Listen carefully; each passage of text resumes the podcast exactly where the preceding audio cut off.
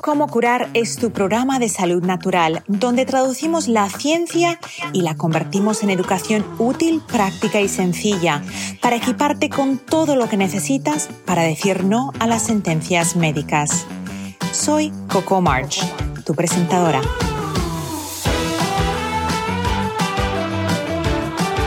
Cómo curar está patrocinado por vitatienda.com, tu tienda online sin intermediarios donde encontrarás suplementos, fórmulas antiedad para la piel y el cabello, limpieza del hogar sin tóxicos y mucho más. Visita vitatienda.com y entra el código como curar para recibir un 10% de descuento en tu primera compra. Hoy en Cómo curar vamos a hablar sobre la inflamación. ¿Es posible que exista una dieta antiinflamatoria? ¿Cuáles son los alimentos que desinflaman? Pero ¿hay alimentos también que te pudieran inflamar? Mi invitada de hoy, la nutrióloga Paz Garro, nos va a hablar con todo detalle de qué es lo que tú puedes hacer para desinflamarte con alimentos. Bienvenidos a otro episodio de Cómo curar. ¿Es cierto que un estilo de vida antiinflamatorio puede resultar en beneficios para tu salud? Hoy tengo a una especialista en nutrición, Paz Garro, que nos va a hablar sobre la alimentación inflamatoria e no inflamatoria. O sea, vamos a, tratar qué, qué es lo que tú comes que te inflama, pero qué es lo que te puede desinflamar. Paz, bienvenida, ¿cómo estás? Muchísimas gracias. Gracias por esta posibilidad de poder charlar contigo. Ah, pues nada, un placer. Hoy en día las personas no nos sentimos bien. ¿Cuáles son los síntomas más comunes que tú dirías que representan una inflamación? Bueno, los síntomas más comunes eh, de una persona que tiene esta inflamación, que es difícil de poder percibirla como inflamación, es esta cuestión de fatiga constante, insomnio, tal vez alguna situación tipo depresión, ansiedad, que se confunde entre una depresión y una ansiedad, o trastornos del estado de ánimo, porque justamente es una gran confusión, eh, problemas gastrointestinales, porque justamente todo viene por parte también del intestino, entonces puede haber como tanto un estreñimiento que puede llevar a una constipación como una diarrea, y también puede ser inclusive un reflujo. Eh, puede haber úlceras, puede también suceder que haya fiebre, erupciones, aumento de peso, infecciones, digamos, son todos síntomas que son muy difíciles de sentir o creer que es una inflamación, como esta sensación que va por dentro eh, y que, bueno, que de alguna manera se empieza a manifestar y hay que estar atentos a, poder entenderlo, ¿no? Que esa es la parte más difícil de esta, de esta situación. Paz, en esas manifestaciones que has expresado, eh, la verdad es que es un cuadro de patologías totalmente variadas. Porque si yo tengo una úlcera, no es lo mismo que si tengo una depresión. ¿Qué causa esa inflamación crónica? Bueno, en realidad eh, lo que causa esto es una, son hábitos eh, inadecuados, una dieta que eh, de alguna manera está llena de ultraprocesados y de productos proinflamatorios, ¿no? De todos estos alimentos que de alguna manera también generan como un estado continuo de aumentar todos esos síntomas y esos estados proinflamatorios. Lógicamente también puede haber ciertos medicamentos, exposiciones a toxinas, ¿sí? a veces estamos expuestos a toxinas y eh, estamos intoxicados por toxinas y no sabemos.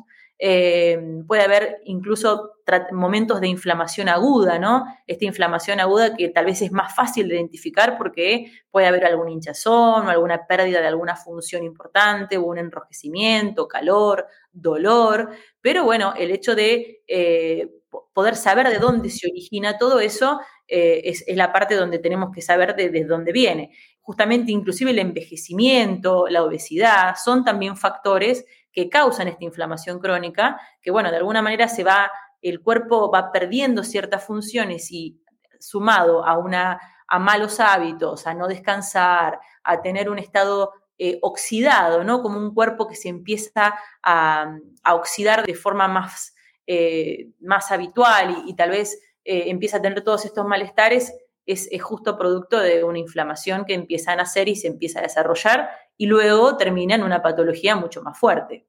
Y, me gusta que utilizas la terminología oxidado, porque cuando pensamos en algo oxidado, pues ahí nos imaginamos algo que ha perdido el lustror, que ya no, si es un metal que tiene una función de movimiento, no se va a poder mover igual. Pero ya viendo ese cuadro, ¿cómo podemos reducirla? ¿Hay, ¿Hay maneras en cómo reducir esa inflamación? Sí, exactamente lo que, lo que acabo de decir es lo que son las causas de lo que va a causar esta inflamación. Y exactamente lo contrario, ¿no? El hecho de poder empezar a tener hábitos saludables, un buen descanso, una alimentación más cuidada, más eh, prestándole más atención incluso a tu propio cuerpo, de entender cuáles son estos síntomas, ¿no? Estas señales que el organismo te da para poder comprender que algo está sucediendo, algo te está diciendo tu cuerpo para alertarte de que tenés que hacer un cambio.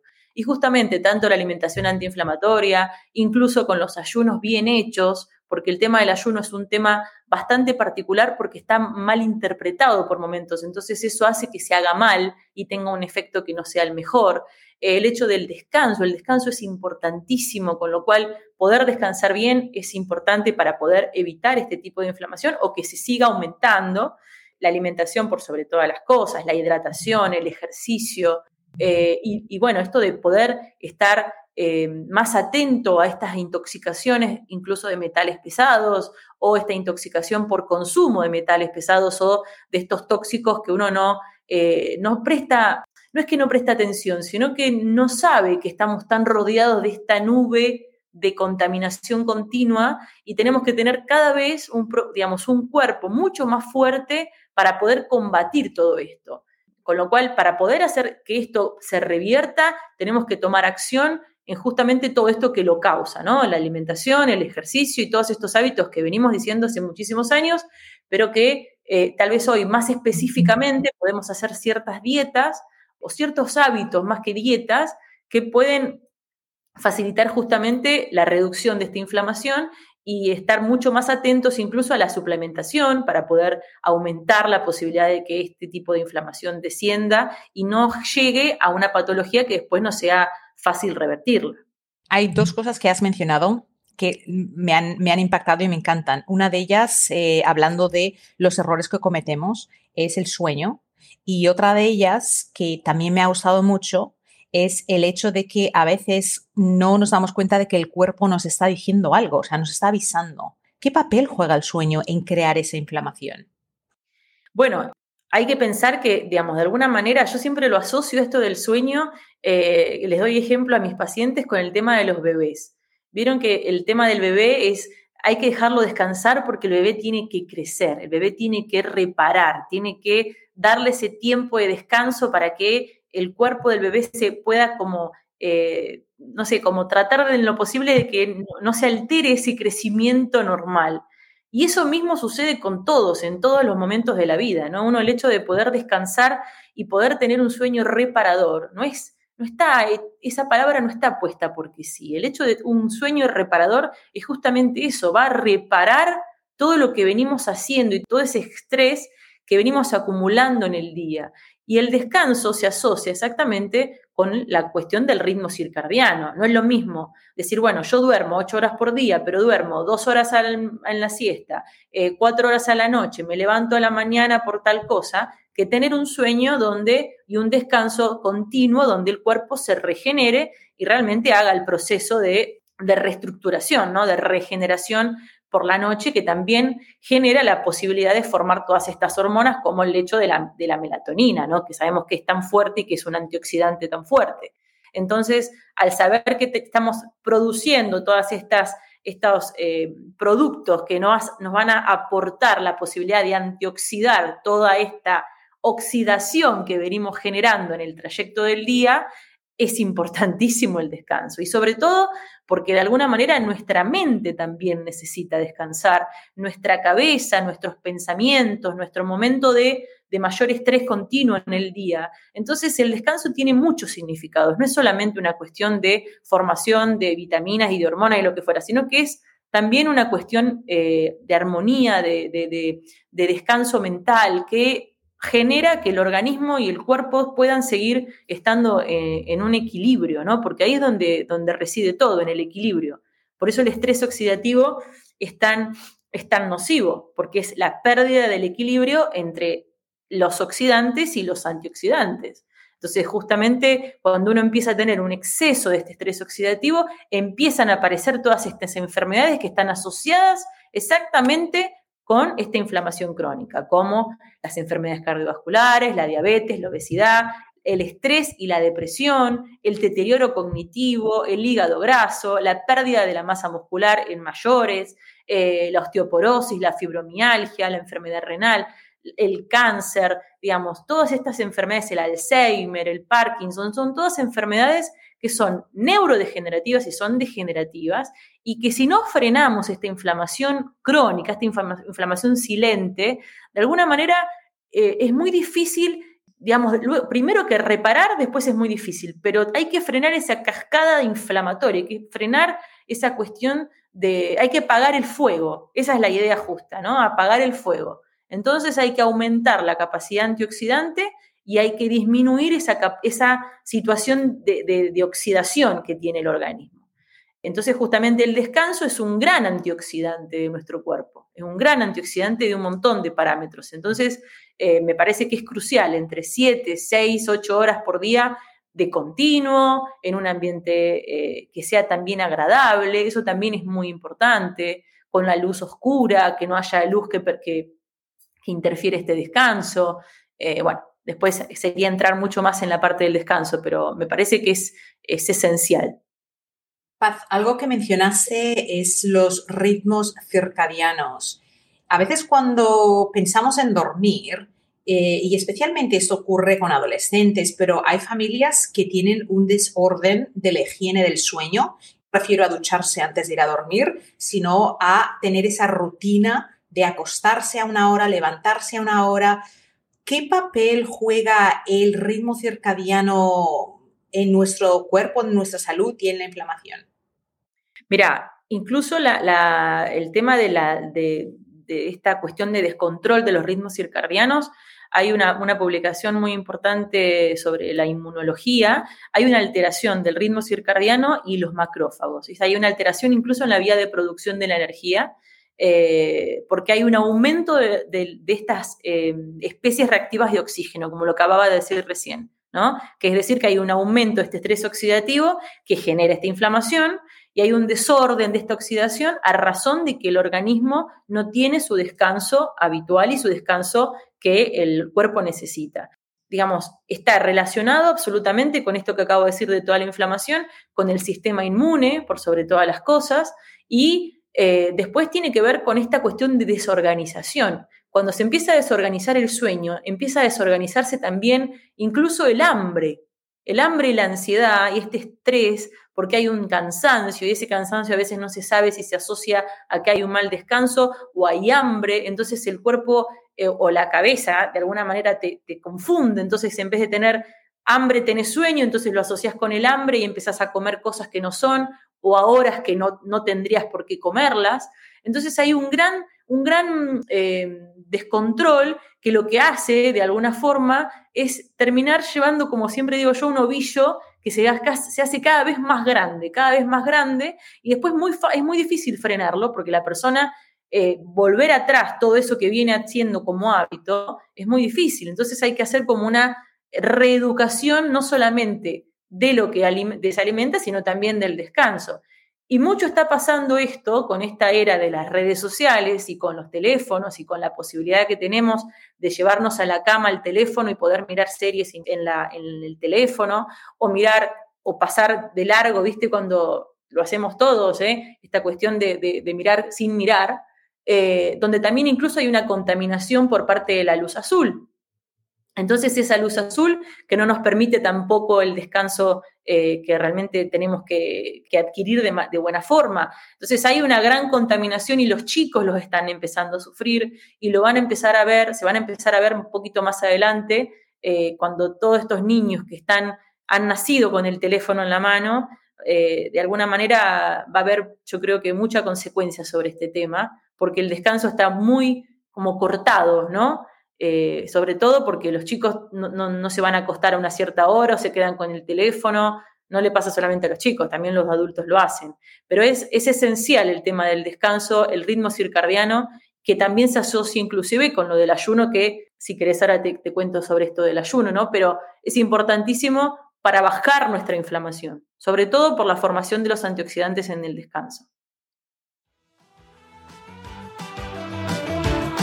Si te miras al espejo y tienes manchas en el rostro, la piel no se ve luminosa y simplemente ya no es como antes, tienes que probar Silk Face. Es la fórmula que he creado especialmente para pieles delicadas, secas o grasosas que sufren de falta de luminosidad y de manchas. Si pruebas Silk Face, te doy mi palabra que desde el primer día vas a notar un cambio en tu cutis dramático. Encuentra Silk Face en vitatienda.com y usa el código como curar para recibir un 10% de descuento en tu primera compra. Y algo que quería añadir sobre el tema de los ritmos circadianos y de la categoría sueño, porque a veces pensamos, eh, añadiendo lo que tú mencionaste, que nos acostamos, quizás estamos viendo esa serie de Netflix que automáticamente se pasa al siguiente episodio y no podemos decir que ni nos quedamos ah, durmiendo. El sueño va en bloques de 90 minutos y en esos bloques de 90 minutos hay una fase REM, hay una fase profunda y una fase ligera. Y cuando estamos hablando de ese ciclo circadiano, de ese ritmo que el cuerpo tiene, a veces no nos damos cuenta que como en cada una de esas fases tenemos un periodo pequeñito donde hay sueño profundo, un periodo pequeñito donde hay sueño ligero, otro periodo donde hay sueño REM, cuando nosotros decimos me voy a me voy a, ir a dormir dos horas más tarde, dependiendo en dónde cae nuestro sueño, nosotros quizás en una noche entera vamos a tener una hora y media de sueño REM y quizás una hora o una hora y quince minutos de sueño profundo. Eso en, dentro de un cuadro de ocho o nueve horas durmiendo. ¿Qué es lo que pasa cuando nosotros le recortamos dos horas al sueño total. Pues lo que pasa es que si en la noche completa vamos a tener un máximo de tres horas en combinación como máximo de sueño REM y sueño profundo, que son los reparadores, ahí podemos ver lo que tú estabas diciendo, un cuadro proinflamatorio que crea enfermedades. Y siguiendo con lo que tú decías sobre el tema de que nos levantamos, no hemos dormido y quizás no sabemos si tenemos hambre, bueno, es que fisiológicamente ya sabemos que cuando no dormimos, los niveles de insulina y glucosa en sangre están elevados, la leptina, la grelina, tenemos ahí un descontrol hormonal. Pero ahora vamos a poner el sueño a un lado, vamos a tocarlo quizás después. Vamos a hablar de los alimentos. ¿Existen los alimentos antiinflamatorios? ¿Es verdad que hay alimentos que se pueden categorizar como antiinflamatorios? Sí, exactamente. Los alimentos que son ricos en antioxidantes son antiinflamatorios. Tal vez la palabra antiinflamatoria es como muy amplia, ¿no? Creo que se ha ganado una palabra muy eh, demasiada, ¿sí? Entonces yo creo que tenemos que ser eh, un poquito más precisos sobre esto si podemos hablar de alimentos que son ricos en antioxidantes, como los ácidos grasos omega 3, que son esenciales, que nosotros no lo podemos producir, entonces necesitamos de consumirlos, alimentos que tienen fibra, eh, que van a hacer un proceso de aumento de nuestra flora bactérica en el intestino y van a darnos todos estos elementos que nos van a servir no solamente a nuestra inmunidad, sino a todos nuestros procesos de antiinflamación el brócoli, ¿sí? todos estos alimentos que, eh, que, son alimentos antiinflamatorios que de alguna manera uno dice, bueno, pero son alimentos que te inflaman.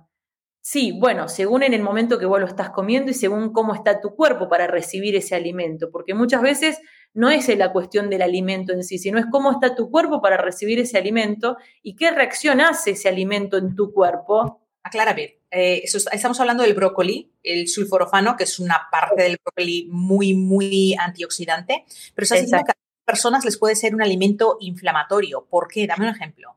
Claro, inflamatorio, pero no desde el punto de vista, digamos, no inflamatorio desde la inflamación crónica, sino porque ahí está la gran diferencia entre la situación del alimento inflamatorio porque te inflama intestinalmente digamos, esa sensación de inflamación aguda, ¿no? Esta cuestión de sentir ese confior, sentir esa inflamación en la panza o en el intestino porque tal vez hay una mala digestión o porque el cuerpo no lo está aceptando de la mejor manera. Diferente está esta cuestión de inflamación eh, crónica, que de alguna manera tiene la otra parte, ¿no? La, parte de, la, de, ser un alimento antiinflamatorio porque tiene un contenido de antioxidantes, que es lo que normalmente las personas tienen esa gran confusión. ¿Cómo puede ser un alimento antiinflamatorio cuando me inflama?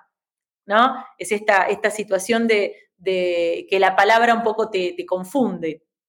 Pero hay alimentos que son sumamente antiinflamatorios como la cúrcuma, eh, que es un alimento que sabemos que si lo añadimos un poquitito y si lo, adjuntamos con un poquito de pimienta y con aceite, van a generar también todo este efecto antiinflamatorio y antioxidante, la fibra, lo que dije recién, los polifenoles, ¿sí? especialmente los flavonoides, que son los antioxidantes más, potentes y que tienen eh, de alguna forma un poder antiinflamatorio y lo encontramos en las frutas, en las verduras.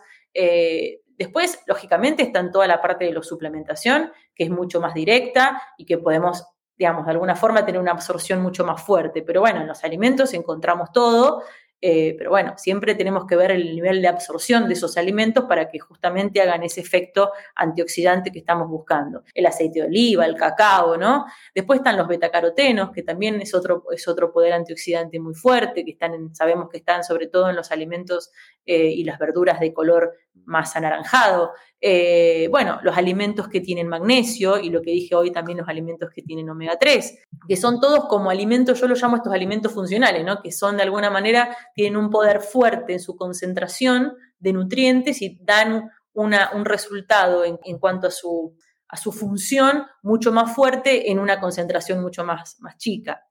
Eh, esos serían los alimentos más antiinflamatorios, como por decir una, una gran escala, ¿no? Después, eh, yo siempre digo que más allá de los alimentos puntualmente, lo que hace que un, hábito y un, estado sea antiinflamatorio es el equilibrio, la armonía, el hecho de poder hacer toda esta combinación de cosas, ¿no? Los alimentos, el descanso, en este caso el ayuno, eh, la suplementación, la hidratación, el sol, el ejercicio, el tomar aire, la respiración, la meditación. A ver, Paz, me estás diciendo que si me como una pizza con pedacitos de brócoli encima no se convierte en antiinflamatoria. Sería como un 2% antiinflamatoria ah. esa pizza. Bueno, los que estaban esperando en esa pizza antiinflamatoria, esa no es. Pero, Existe pizza antiinflamatoria, te digo, ¿eh? Bueno, luego, luego, hablamos de esa. Luego hablamos de Vamos a, dejarlos, vamos a dejarlos para que se queden hasta el final y luego les vamos a decir cuál es. La han creado. Acá en Italia, mi profesor la ha creado, la, la, la pizza antioxidante. Muy bien, pues vamos a hablar de esa pizza antes de cerrar el programa. Pero hablando de esos alimentos proinflamatorios, eh, dame tres categorías de alimentos que, que deberíamos y con esto, a ver, vamos a ser realistas. Yo hablo mucho de eso en mi canal, ser real, no ideal, porque podemos tener ese, ese idealismo, pero a veces vamos a consumir esos alimentos proinflamatorios y los vamos a consumir a conciencia. Yo le llamo a eso alimentación a conciencia, que eliges algo temporalmente o por una ocasión. Pero dame una lista, ¿cuáles serían las tres categorías que tú consideras de alimentos que deberíamos tener mucho cuidado con ellos y limitarlos al máximo? Bueno, los principales son todos los ultraprocesados. Para mí es como el gran, el gran, lo más amplio que podemos decir son los ultraprocesados, porque ahí se encierran muchas, muchos alimentos, no es un solo, un solo alimento, ¿no? Entonces, dentro de eso eh, vamos a encontrar todo lo que se hace en panaderías, o en este caso hablamos de la, eh, de, la pizza, bueno, pero la pizza sería un tema aparte, ¿no? Porque vamos a dejarla por otro lado. Pero bueno, todos los productos que, que vamos a encontrar en góndola con paquete y donde tienen un vencimiento, para mí, de alguna manera hay que tener un poquito más de cuidado y hay que ser un poco más observador. Después todo lo que son las grasas trans, todas estas grasas eh, que son artificiales y que surgen, sabemos, de calentar a una cierta temperatura, eh, las grasas saturadas, hasta por ahí, ¿no? Porque el tema de las grasas saturadas hay que evaluar siempre lo que tiene que ver con, la calidad de la grasa, ¿no? Sobre todo lo que está en combinación entre las harinas y las grasas saturadas, ¿no? Estas harinas refinadas, que de alguna manera en combinación con estas grasas saturadas o con las grasas trans, es un, justamente hacen los ultraprocesados. Vamos, vamos a hacer una pausa para no confundir a nadie. Todo el mundo diciendo las grasas saturadas son malas. No, no, es eso. Estamos hablando de harinas que, pero a ver, es que las harinas realmente por temas económicos raramente se mezclan con grasas saturadas, se mezclan con grasas poliinsaturadas, con aceite de sol, con aceite de maíz, con aceite, de soya. No hay mucha bollería que se haga con aceite de coco o con mantequilla, que serían grasas saturadas, porque son muy caras. Entonces, no quiero que haya confusión con qué grasas son peligrosas. Entonces, vamos a categorizarlas. Las, las grasas trans, eh, ¿me podría explicar qué son? ¿Qué sería una, grasa trans y qué, crea en ese proceso de hidrogenación? ¿Qué es lo que, estamos, qué queremos evitar? Las grasas trans en realidad son grasas artificiales, ¿no? Que surgen de esta justo esta hidrogenización, de calentar las altas temperaturas y son sobre todo de aceites vegetales y tienen por este tema el tema de los omega 6, que están en gran cantidad y que justamente hacen esta desproporción entre los omega 3 y los omega 6 y hacen que sean proinflamatorios. Por eso mismo el hecho de poder tener estas grasas trans en combinación con las harinas refinadas, que luego hacen estos ultraprocesados, hacen que sean parte de estos alimentos proinflamatorios, ¿no? Eh, las grasas saturadas tal vez fue una manera de expresarme en esta cuestión de, tal vez esta cuestión exagerada de consumir lácteos con, eh, con, grasas internas, que a veces es difícil según el país donde te encuentres, ¿no? Porque eso va a depender mucho eh, de, lo, que vos encuentres en el, en el lugar donde vivas. pero bueno, eh, en realidad, sobre todo las azúcares simples, las harinas refinadas, las grasas trans que están dentro de estos ultraprocesados, serían en definitiva los alimentos más proinflamatorios. Y hablando de las grasas trans, para las personas que quizás mm, en Estados Unidos ya están muy prohibidas, se utilizan mucho menos, las mantequillas vegetales, mucha gente no se da cuenta que cuando compra margarina y pone mantequilla vegetal, que es o margarina, eh, son grasas poliinsaturadas, es de una planta, o sea, puede ser aceite de girasol o de alguna planta que se ha hidrogenado, se le han añadido moléculas, se ha cambiado eh, estructura molecular para crear un sólido. O sea, la mantequilla a temperatura ambiente, a no ser que haya mucho calor, va a ser sólida. Eso es lo que la grasa saturada eh, es una, una, cadena molecular mucho más corta. La grasa poliinsaturada es una cadena molecular de muy grande de muchos carbones y el problema que tiene es que cuando, la, cuando crean esas, esa, esa saturación química, están creando un producto químico, como tú dices, extremadamente proinflamatorio. Así que desde aquí, desde cómo curar, les invitamos a que coman mantequilla, no coman margarina. Hablando de esas categorías, me has dicho categoría de ultraprocesados, ahí está todo lo que tiene un código de barra, categoría de grasas malas, y vamos a recalcar que no estamos hablando del aceite de oliva virgen extra, no estamos hablando de por favor. No estamos hablando del aceite de coco, estamos hablando principalmente de qué grasas. Y de los aceites vegetales, en realidad, eh, digamos, incluso de los aceites como por ejemplo en, Argentina o en, acá en Italia se usa mucho el aceite de oliva, con lo cual acá encontrar aceites vegetales es muy difícil. Eh, pero bueno, en realidad puede ser el aceite de girasol, el aceite de maíz, son, son aceites que por lo pronto yo no los recomiendo.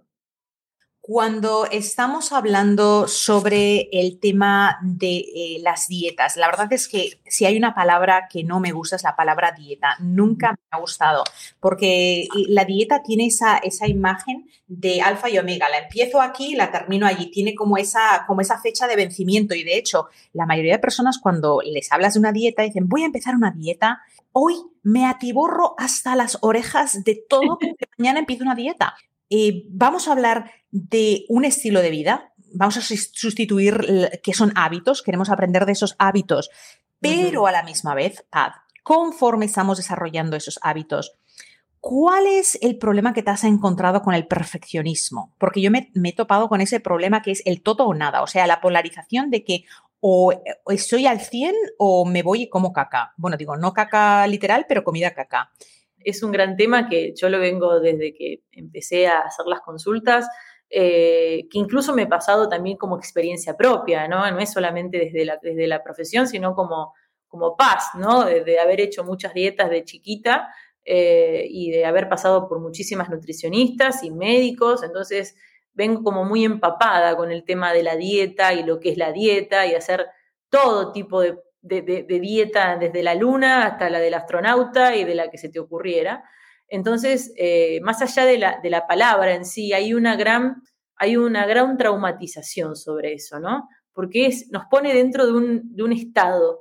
La dieta, cuando uno hace una dieta, nos pone dentro de un estado como si uno tuviera que estar lejos de lo que normalmente hace, de sus amigos, de lo que hacen las personas que uno quiere, de la familia. Entonces se tiene que como alontanar, ¿no? alejar de lo que está haciendo. Y eso ya es un gran factor de, trauma, es un gran tema de, digamos, de, frustración. Por eso eh, el hecho de poder charlarlo con los pacientes de una manera más amena y decir, mira, la realidad, la idea es que vos necesitas hacer un cambio, pero tiene que ser un cambio a conciencia, como habíamos dicho recién, de consumir algo a conciencia y que realmente esto sea hasta el día que tu vida diga basta. No, que lo hacemos y terminamos de acá hasta dentro de un mes o dos meses, o lo hacemos con el único fin de ponerte ese vestido o eh, de ir a la playa, sino porque justamente si lo hablamos desde la antiinflamación y desde lo que estamos hablando hasta recién, tiene que ver con esto, ¿no? Prevenir todo tipo de enfermedades que vienen de hacer este tipo de dietas que continuamente estamos haciendo rebotes y que el cuerpo es mucho más agresivo a nuestro cuerpo estar subiendo y bajando de peso que mantener un sobrepeso constante. Eh, entonces, de alguna manera, hay que lograr e-, ese estado, ese estado de armonía, ese estado de equilibrio, no solamente en una cuestión de peso, sino inclusive en una cuestión mental de que la persona se siente tranquilo de que lo que está haciendo es por su propio bien. Entonces, el hecho de las dietas es, es, un, es un, tema muy largo para charlarlo y yo creo que eh, es, el gran enemigo de todas las mujeres, ¿no? De, los hombres también, pero de las mujeres sobre todo, eh, porque uno está como permanentemente entre que lo hago y no lo hago, o estoy a dieta y como nada, acá, en Italia, por ejemplo, se ve mucho esta cuestión de de estar en contra de esta cuestión de los hidratos de carbono, ¿no? Porque es muy difícil sacarle los hidratos de carbono. Eh, entonces es como que comen, pero hay una confusión muy grande. Y la realidad es que uno los quiere llevar al hecho de que consuman mejor y se resisten bastante y tienen como la idea básicamente de hacer la dieta de contar calorías eh, y bueno, y de, pasar por esos estados que son bastante, bastante tristes, ¿no? Que a uno lo ponen muy triste. Eh, pero bueno, las dietas en definitiva, lo que traen atrás de todo esto son grandes traumas y normalmente no, tienen mucho, muy, muy buenos resultados si no está bien hecho y no está bien encarado también desde el profesional. Yo creo que acá el profesional es, tiene un porcentaje muy, muy alto de responsabilidad, pero no de responsabilidad porque tiene que ver con lo que hace el paciente, sino de hacerle entender que eso es un, hábito que tiene que ganar y que tiene que empezar a hacer y que cuando empieza a darle vueltas a, esa rueda, que empieza a sentir los cambios y se empieza a sentir mejor, eso ya deja de ser una dieta, porque se empieza a naturalizar, empieza a ser parte de su vida, empieza a ser parte de su día a día y ya se olvida de que está haciendo una dieta, sino que eso es parte de su bienestar, ¿no? Entonces ahí es donde uno hace ese clic eh, y realmente los, los cambios se empiezan a pasar desde ese momento. La buena salud mental, la inflamación y los dolores crónicos se pueden mejorar con el consumo de antiinflamatorios naturales como la cúrcuma. La curcumina es la parte activa que necesitamos consumir. El problema es que su absorción se dificulta cuando no está propiamente extraída te invito a probar mi Molecular Cúrcuma con un poder de absorción 185 veces más alto que la cúrcuma convencional. Exclusiva en vitatienda.com. Entra el código Como Curar y recibe un 10% de descuento en tu primera compra. Se convierte eh, en hábito y eso esa es la parte más bonita, que ya no estamos hablando de una dieta, como el tener un hábito de ducharnos todos los días.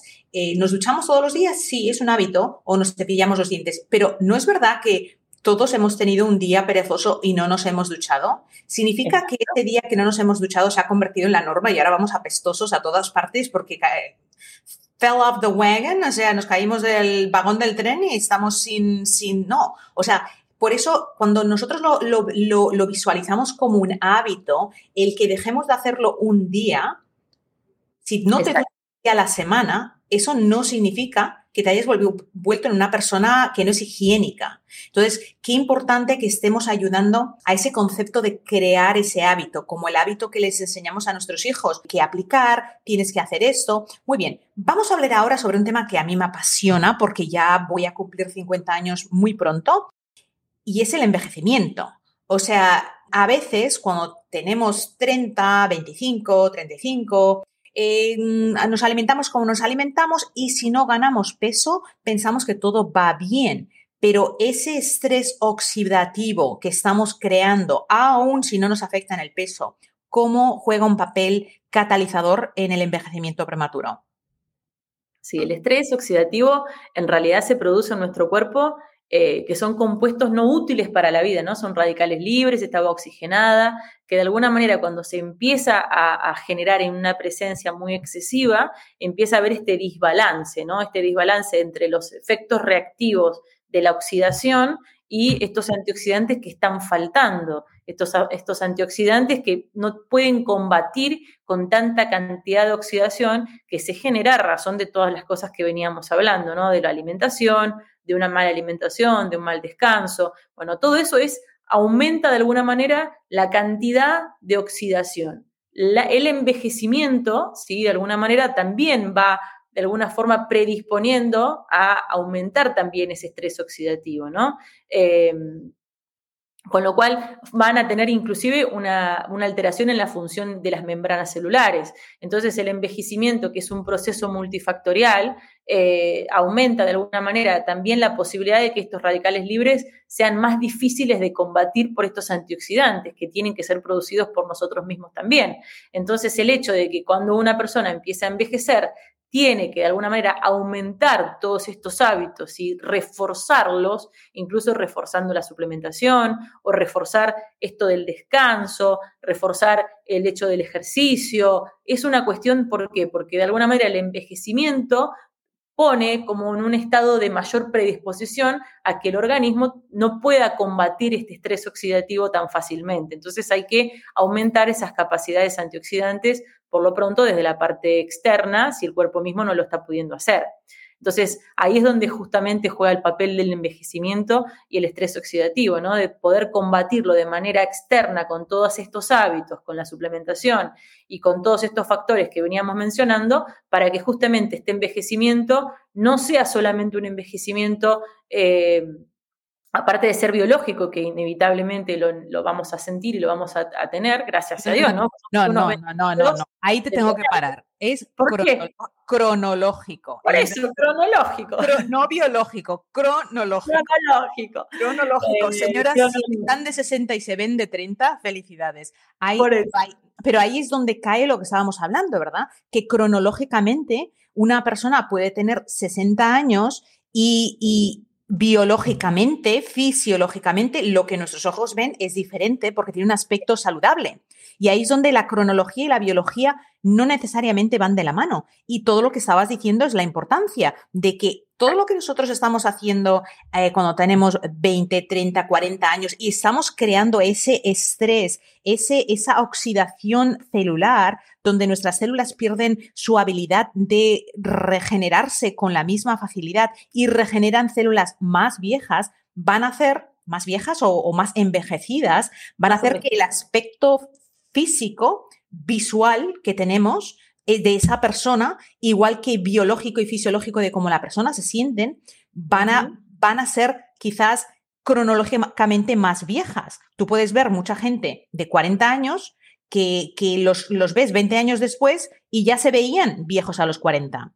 Y en cambio ves otras personas que tienen 50, 60 años y que se ven muy bien. Entonces, es importante que les demos esperanza de que hay cosas que se pueden hacer. Se pueden hacer. Me estabas hablando sobre los suplementos. ¿Cuáles consideras tú los más importantes para reducir esa inflamación y para rejuvenecerse antes y después y durante?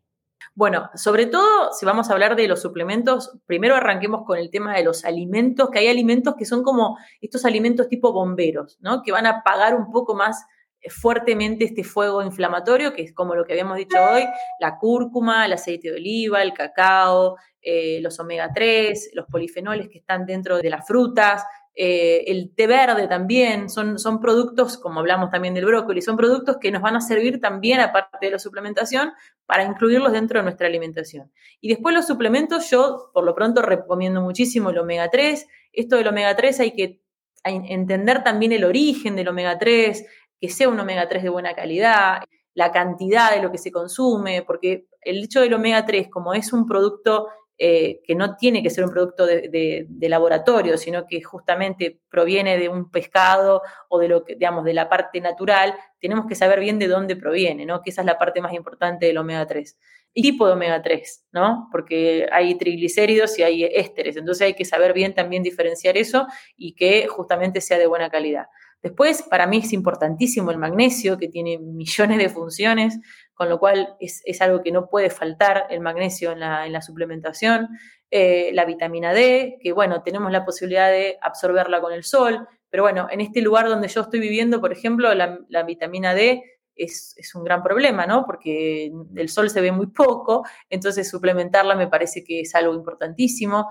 Eh, incluso también un complejo de vitaminas B, que también tiene tantas funciones, sobre todo en la parte cognitiva, eh, y vitamina C. Eh, yo de esos para mí son como lo, más esencial dentro de la suplementación. Después también está la Q10, eh, la vitamina E, pero bueno, para mí los, los anteriores son como lo más, lo más importante como para poder arrancar, ¿no? Después, lógicamente, cada persona tiene su parte más individual, pero esa es la parte que a mí me parece más importante. Sí, totalmente de acuerdo, Paz. Y, lo que estás diciendo es cierto. Hay lo que se considera lo mínimo básico. Pero a veces la, pregunta es, ¿y por cuánto tiempo lo debería tomar? ¿Y sería bueno si soy hombre? ¿Y sería bueno si soy mujer? Y desde aquí es un mensaje de que lamentablemente los alimentos que consumimos eh, están decayendo en contribución de están vacíos. Entonces, si no nos suplementamos, lamentablemente los niveles séricos quizás en algunos nutrientes parecen normales, pero no son óptimos porque el nivel sérico y el nivel celular son totalmente diferentes. Y cuando la se suplementan, gente que es un poco reacia a suplementarse y empiezan con lo básico, con lo que tú dices, vitamina E, vitamina D, un buen complejo de vitaminas B metiladas ya en su forma activa omegas, magnesio, eh, yodo, de repente eh, se les abre, bueno, es como si les quitaran una vela, o sea, como si les quitaran un velo, una vela, un velo, que, que, se les hizo la luz por tanta deficiencia que hay. Sí. Quiero pasar de los suplementos a el rebote, antes de pasar a el tema del ayuno, que quiero también preguntarte. ¿Por qué es que el, el, efecto rebote, el efecto rebote es un problema? Y muchas personas por eso no me gusta la palabra dieta, porque dieta rebote, es como que van cogidas de la mano. Eh, ¿Por qué la mayoría de las dietas causan rebote? ¿Cuál es la verdad? Para mí, desde mi punto de vista, ¿eh? porque esto siempre es muy subjetivo, yo creo que el tema del rebote viene dado por una cuestión de un bajo, eh, una restricción calórica muy fuerte, ¿sí? Yo creo que las personas hacen estas dietas durante un determinado tiempo con una restricción calórica muy fuerte, con un descenso muy fuerte de su masa muscular donde en el momento que de alguna manera empiezan a bajar, van a bajar también, aparte de su masa muscular, que la bajan, porque el descenso de peso es fuerte a razón de un descenso de las calorías también, ¿no? Porque consumen muy poquito, porque tienen, digamos, pasan hambre también, el cuerpo pasa hambre. Yo siempre digo que siempre les digo a mis pacientes, digo, es como si vos tenés un enano adentro y, como que lo tenés que alimentar, no podés pasar, no podés hacerle pasar hambre. Entonces la idea de cuando le empezás a dar una dieta tan baja en calorías y que no tiene mucho para comer, la persona, el cuerpo se empieza a comer el mismo. Entonces empiezan a consumirse los músculos porque el organismo necesita nutrirse. Entonces, en el momento que la persona se cansa, porque esa dieta no la soporta, porque no tiene, no, es un hábito, es una dieta, justamente. Entonces, de alguna manera se cansa y de ahí, de ese momento que perdió toda esa masa muscular, también perdió esa capacidad metabólica.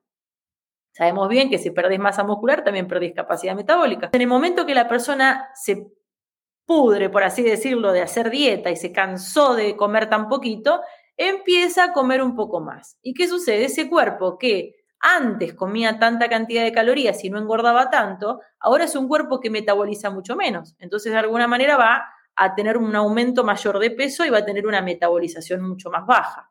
Entonces, el organismo, eso es lo que, digamos, de alguna manera lo que yo trato de explicarles. Si vos no vas a construir masa muscular en el momento que haces la dieta y no haces una alimentación que justamente tenga la cantidad de proteínas necesarias para construcción de músculo y todo lo que hablamos recién, es muy difícil que ese cuerpo esté metabólicamente activo.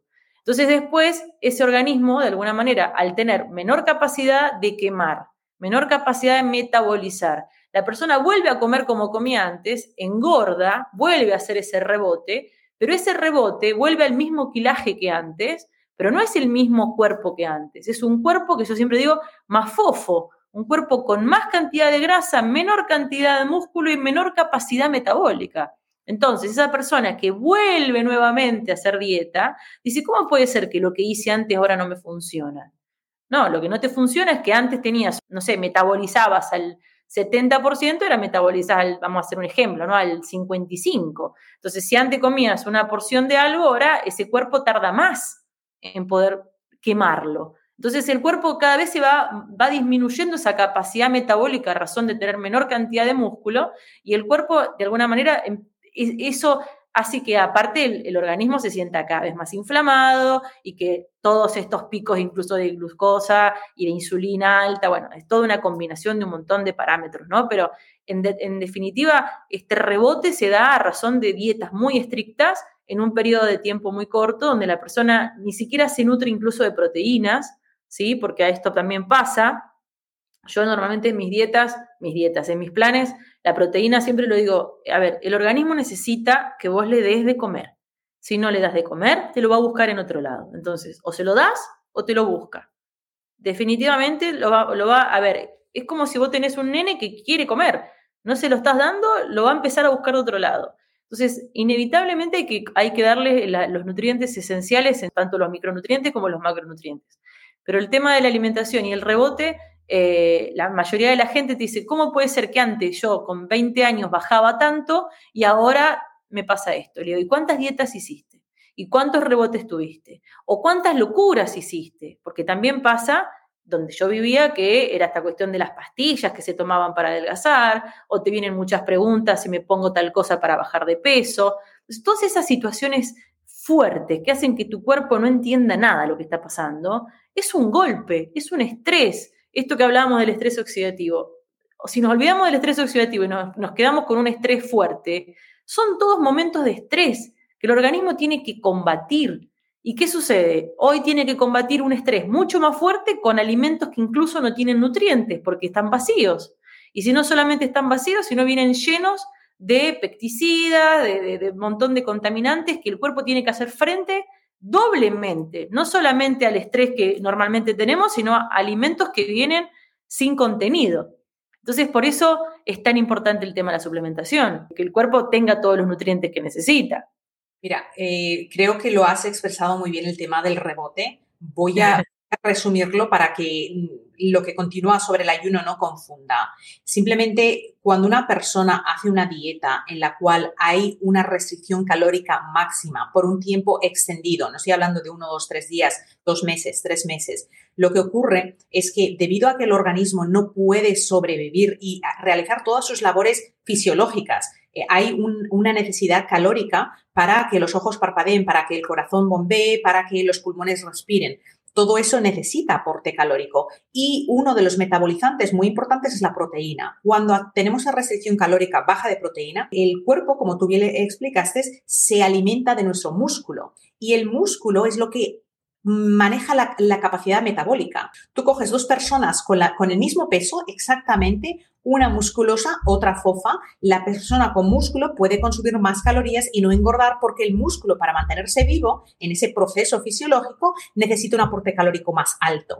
Entonces, lo que has explicado, ese es el resumen de que estamos hablando de personas hecho estas dietas un poco, un poco exageradas por periodos extendidos y no es que hayan dañado el metabolismo, porque a veces hay un poquito de concepto, porque cuando hablamos de dañar el metabolismo, ahora estamos hablando de un tema hormonal, conversión de la T4 en T3 activa, cómo afecta al sistema endocrino. Lo que estamos hablando aquí es una parte muy fisiológica, muy sencilla, no ya de la parte endocrina, de lo que ocurre a nivel, a, nivel fisiológico cuando perdemos la masa muscular. Al perder la masa muscular, ahora cuando ganamos peso, tenemos una talla más grande y no nos vemos igual y no nos sentimos igual. Pero hay solución para esto. No se, obvio. no se nos asusten. Y otra cosa que quería añadir sobre lo que mencionaste a mujeres más mayores que tienen problemas bajando de peso, algo que tenemos que enfatizar para que nadie se vaya a sentir culpable y entonces ahora ya vamos a tirar la toalla. Cuando pasamos de los 40, eh, todo el sistema hormonal cambia, todo, constantemente. Y ya mujeres que a veces han, tenido que utilizar anticonceptivos, tienen problemas de ovulación, donde los niveles de progesterona, estrógeno, testosterona no están a la par, eso lo tenemos que corregir para que con otras eh, técnicas de las que vamos a hablar ahora podamos llegar a un peso óptimo. Que después, estamos hablando de un peso óptimo, no hay el peso ideal.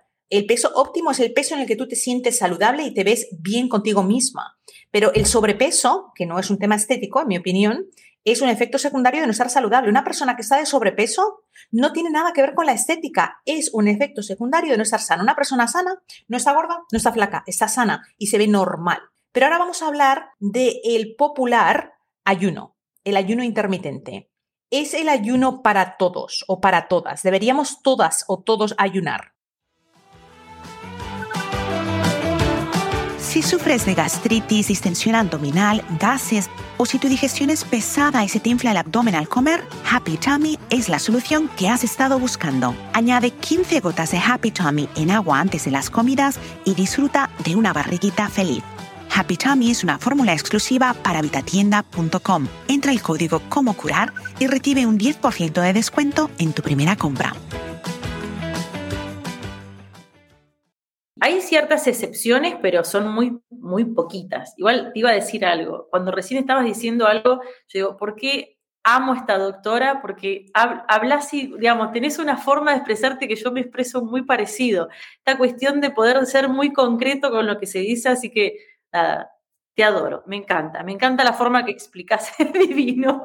Eh, el ayuno, bueno, el ayuno en realidad no es, no es que no es para todo, hay ciertas situaciones donde tenemos que prestar un poco más de atención y también es esta cuestión de cómo se hace, porque cuando uno dice ayuno, pues dice, bueno, pero ayuno no como, no como durante todo el día, o ayuno y qué hago desde las 16 horas, no como hasta el otro día a las 8. Hay una gran confusión, pero gran confusión sobre el tema del ayuno, porque la gente escucha con medio oído, digo yo siempre, no, no, tiene un gran interés, escuchan como, como pueden. Eh, entonces, de alguna forma, nada, después termina esta cuestión de que sirve o no sirve.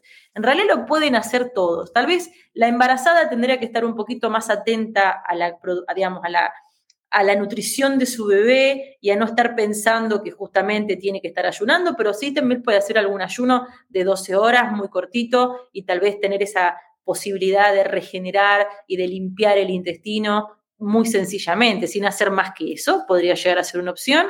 Y segundo, las personas que tal vez están pasando por alguna situación de trastorno de la alimentación o alguna situación más sobre todo eh, en chicos más chiquitos y en jóvenes, donde habría que estar con un poquito más de atención a ver que esa situación del ayuno no se dispare a otra cuestión un poquito más grave.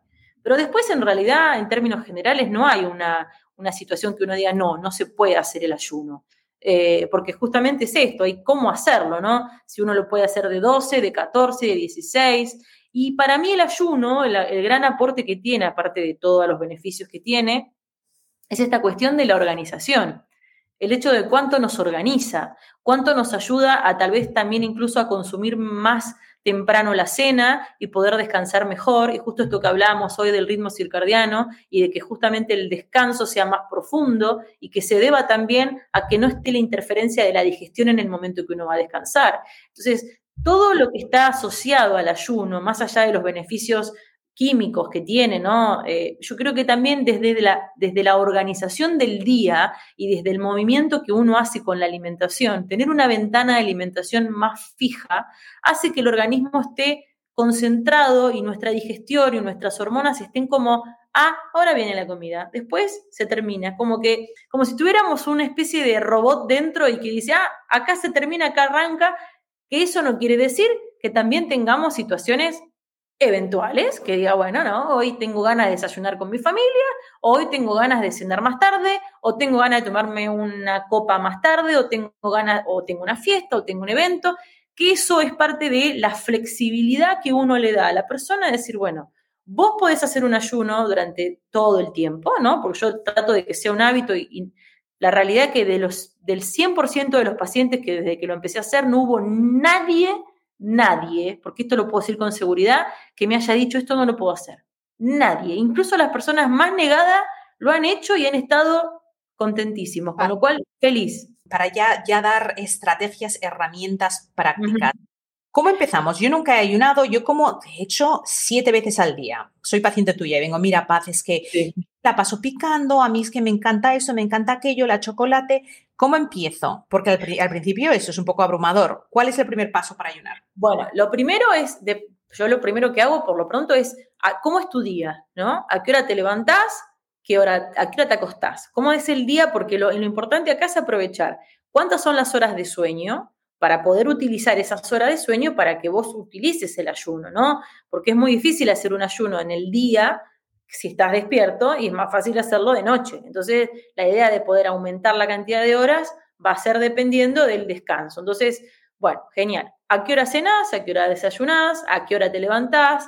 ¿Qué es lo que haces a la mañana? Entonces, primero hay que poner en contexto la persona cuál es su hábito, qué es lo que hace.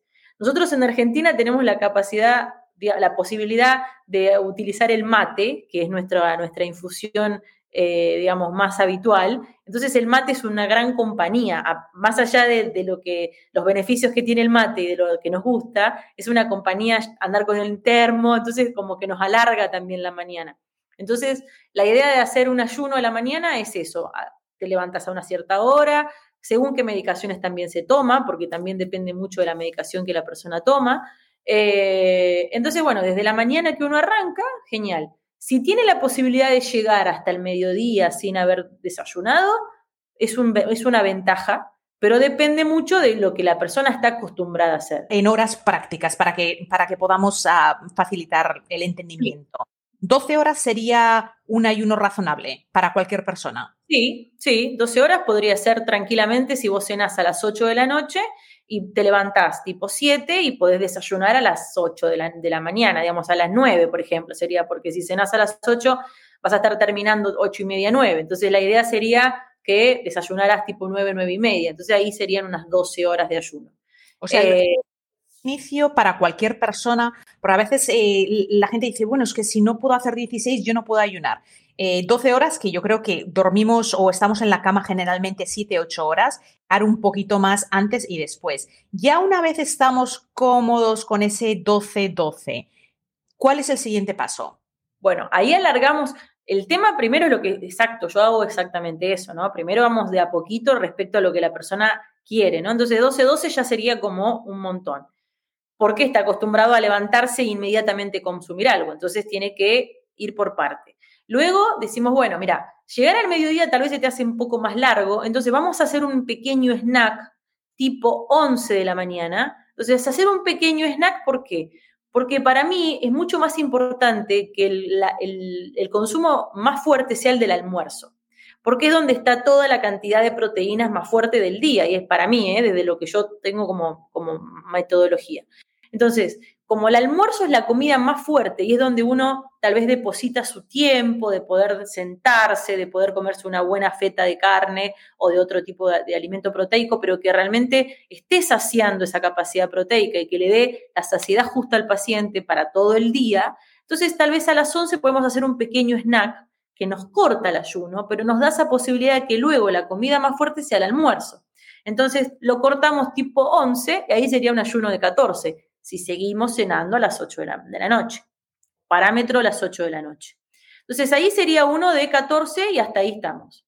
Si la persona puede, sobre todo, seguir con el tema del ayuno y el snack, evitarlo, porque muchas veces yo les digo, bueno, si vos estás en casa, tal vez el snack te es más fácil comerlo cuando estás en casa, pero si estuviste haciendo algún tipo de, eh, no lo sé, mandado o tuviste que salir o lo que fuera, eso por eso depende mucho del contexto, ¿no? Pero bueno, por ejemplo, tal vez te da para llegar al mediodía. Cuando dices un snack, ¿qué, comemos? ¿Una barrita energética? No, no, por favor. un, chocolate, un bollo, un bollo, un croissant. Hombre, ¿qué comemos? ¿Cuál va a ser ese snack? Bueno, yo normalmente les doy, eh, puede ser tal, vez puede ser un pancake hecho con huevo, hecho también con, eh, puede ser con avena, puede ser con alguna harina de almendra, puede ser más orientado a la dieta keto, puede ser una fruta también.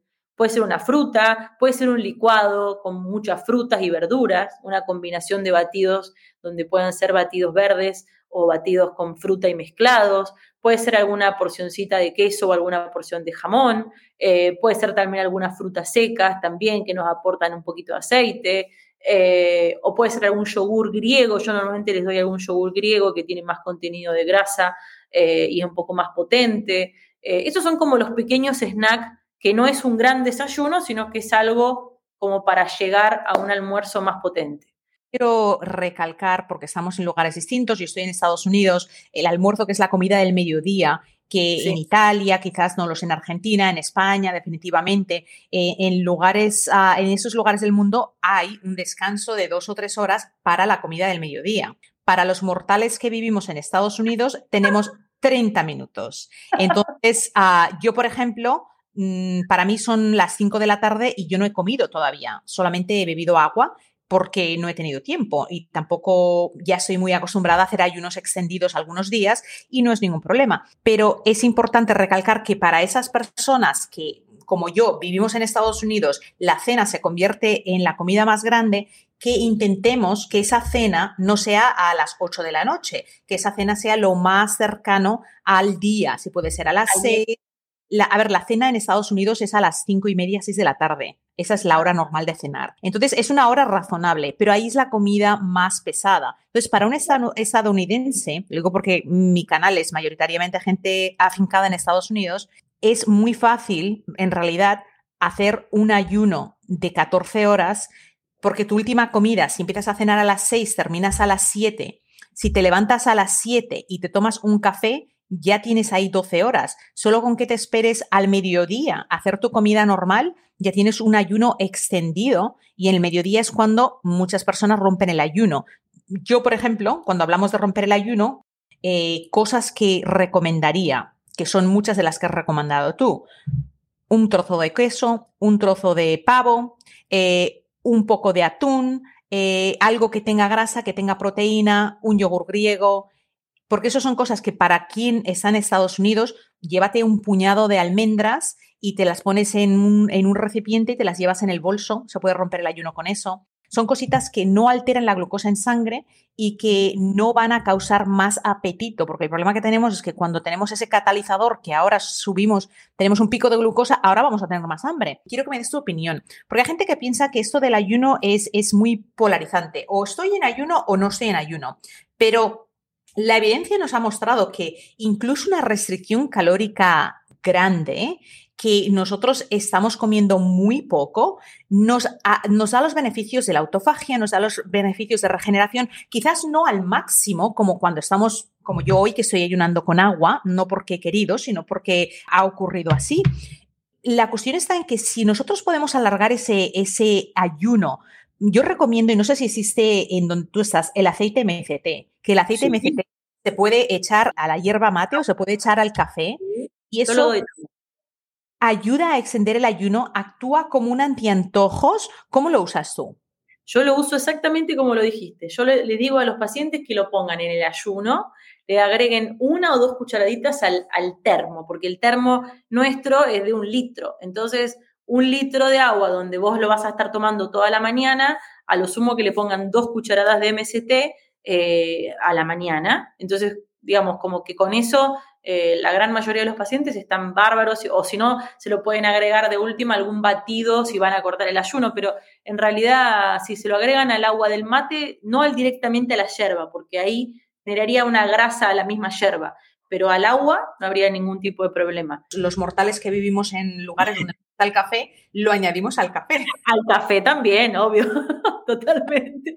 Pero eso que, que vos dijiste hoy, bueno, acá ya son las 10 de la noche, pero yo también hoy estuve hasta las 5 de la tarde en ayuno e incluso trato en lo posible de dos o tres veces por semana hacerlo hasta las 5 y voy al gimnasio antes eh, y hago mi, mi, ejercicio, lo hago en ayunas. Y bueno, lógicamente esta cuestión de, de, de tener en autocontrolado el hecho de, los picos de glucosa eh, y de alguna manera sentirse con muchísima más energía. Yo siempre les digo a mis pacientes, lo tenés que experimentar, porque si te lo digo y te lo cuento, va a parecer como que estoy loca y no va a decir, no, esta tipa es muy extremista. Pero si lo, lo experimentás, tu cuerpo te lo va a agradecer y vos misma te lo vas a agradecer porque te vas a sentir mucho mejor. Eh, y la realidad es que, bueno, los resultados son fantásticos. Y esto de estar o no estar en ayuno es un gran error porque la realidad es que el ayuno es un hábito que se hace todos los días. Entonces, no es que hago ayunos de 30 horas y después no hago nada. Yo prefiero que hagan todos los días un ayuno de 12 o 13 o 14 y que no hagan ayunos de más de 20 horas. Entonces es parejo esta cuestión de la organización, de tener como que el organismo está teniendo un control organizativo, como si tuviera una especie de, de, alguien adentro controlando y dice, bueno, todos los días más o menos me trata de la misma manera. Entonces voy bárbaro, estoy bien, estoy relajado. Hay días que se va para un lado y días que se va para el otro, pero medianamente estamos yendo por el mismo carril. Entonces es como que el, ayuno organiza eso y te da esa limpieza continua todos los días. Entonces si nosotros logramos que todos los días le estamos dando una limpieza profunda y a veces la profundizamos porque hacemos ayunos más largos, es genial. Yo creo que para mí el ayuno es algo que eh, no, tiene vuelta atrás. De ninguno de mis pacientes tiene vuelta atrás. De acuerdo, Paz. Es una, es una herramienta terapéutica que es gratuita. O sea, es lo mejor de todo, es que es gratis, no tienes que comprar nada. Ahorras dinero cuando estás ayunando. Exacto. Eh, o sea, que tiene tantos beneficios y de hecho, yo que llevo muchos años personalmente practicándolo e investigándolo, ahora hay nueva evidencia de que las mujeres en particular nos beneficiamos de tener variaciones en ese ayuno. Eh, yo escribí un libro que se llama Ayuno Lunar y está basado en el ciclo menstrual, menstrual de la mujer, especialmente para la mujer que menstrua. Porque lo que ocurre es que si nosotros mm, ayunamos con la misma extensión de horas todos los días, durante el momento del ciclo en el cual nosotras tenemos que estar ovulando, que es a mitad de ciclo, eso inhibe la producción de progesterona y crea crea ciclos de mala calidad. El resultado es que los periodos muchas veces se empiezan a hacer intermitentes o de extensiones demasiado largas, porque al metabolismo de la mujer, las mujeres, ah, o sea, con respecto a quienes ah, piensan en defender la igualdad de género, las mujeres no somos mini hombres ni somos ratas de laboratorio o ratoncillos. Somos mujeres, tenemos hormonas que varían todos los días. Pero lo interesante es que se descubrió que cuando las mujeres practican el ayuno como los hombres, 24 horas todos los días, eso afecta a las hormonas de manera negativa, especialmente a las mujeres que tienen hipotiroidismo. Entonces, la idea es que durante la primera fase del ciclo, cuando tenemos niveles de estrógeno más alto, niveles de testosterona más alto, Ahí es donde podemos ayunar 24 horas o ya, si tienes mucha experiencia ayunando, puedes hacer ayunos hasta de 48, 72 horas en la primera fase del ciclo. Estamos hablando en las primeras dos semanas. Pero luego cuando llega el momento de la ovulación, en ese momento el cuerpo está esperando que nos quedemos embarazadas eh, y se está preparando para un posible embarazo. ¿Qué significa eso? Que la progesterona aumenta y que todo lo que tiene que ver con la segunda fase del ciclo en ese momento el cuerpo está cuidándonos como si nosotros nos hubiéramos embarazado, aunque no nos hayamos embarazado. Cuando ya los niveles de progesterona bajan a final del ciclo y ya desechamos y empezamos a tener nuestra menstruación, el ciclo vuelve a empezar. Pero si sin saberlo, te lo digo porque yo lo había hecho, yo hacía ayunos de 24 horas todos los días. De hecho, yo llevo años desde el 2016 que el premio Nobel ah, fue sobre la autofagia a investigarlo y lo vi en mí misma cómo tuvo un impacto negativo en mi periodo. Entonces, a partir de ahí empecé a analizar qué analíticas hay en mujeres, porque el problema estaba en que eh, la mayoría de pruebas, la mayoría de estudios se hacen en hombres, porque los hombres no son hormonales como nosotras que tenemos hormonas que suben y bajan todos los días. Es mucho más fácil tener una evidencia y hacer una, publicación en una revista eh, como un descubrimiento en varones. Entonces, cuando ya llevamos esto al plan femenino, tenemos que ver cómo tenemos que variar y por eso escribí el libro Ayuno Lunar, porque no es una dieta, simplemente si tú quieres ayunar, tienes que seguir tu ciclo y hay ciertos días del mes que necesitamos un aporte calórico un pelín más alto de ciertos carbohidratos para ovular mejor y para luego tener eh, evitar todos los problemas que existen, que muchas mujeres tienen síndrome premenstrual, los senos les duelen, tienen eh, ovarios que no los aguantan, se enferman muchísimo. Todo eso tiene una relación, un vínculo, o sea, no es, una, no es causativo, es un vínculo y es una correlación con todo el ciclo hormonal de la mujer y el no haber podido ovular correctamente. Genial. Bueno, podremos hacer un estudio de, de mujeres y el ayuno. Yo creo que se debería hacer. Y somos mujeres, lo podremos hacer tranquilamente. Pero las, las que nos siguen, que lo prueben, porque muchas mujeres que tienen problemas con, menopausia, problemas con eh, cambios hormonales, cuando dejan que, y están ayunando y comiendo saludable, cuando dejan de ayunar igual, eh, empiezan a haber unos cambios de bajada de peso, peso que a veces es estancado, simplemente porque al cuerpo le gusta la variación.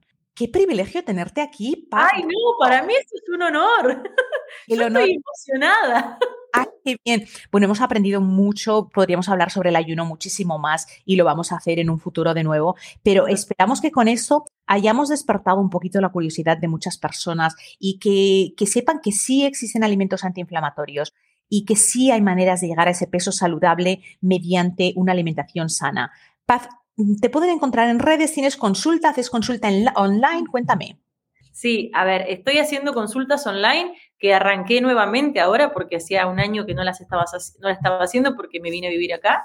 Eh, estoy en el Instagram como Pazgarro Nutrición eh, y ahora en Italia también tengo otro Instagram que es Doctoresa Nutrición, eh, Doctoresa Pazgarro. Y bueno, nada, sigo investigando, informando. estoy trabajando mucho hoy con un doctor que estamos investigando el ADN y los telómeros y todo lo que tiene que ver con, la, con el envejecimiento y con tratar de que envejezca, ¿cómo se dice? Una palabra medio en italiano le iba a decir, pero de alguna manera se puede envejecer de manera muchísimo mejor. Cronológicamente, no biológicamente, ¿verdad? Nos queremos ver jóvenes y guapas y saludables, pero no solamente eso, yo creo que sentirnos, ¿verdad? Como mujeres, cuando nos sentimos sanas, eso te da la habilidad de, de, bueno, de comerte el mundo. Paz, un placer tenerte aquí, un privilegio. Esperamos verte muy pronto y te envío un beso muy grande a Italia. Muchísimas gracias y un honor para mí. Muchísimas gracias.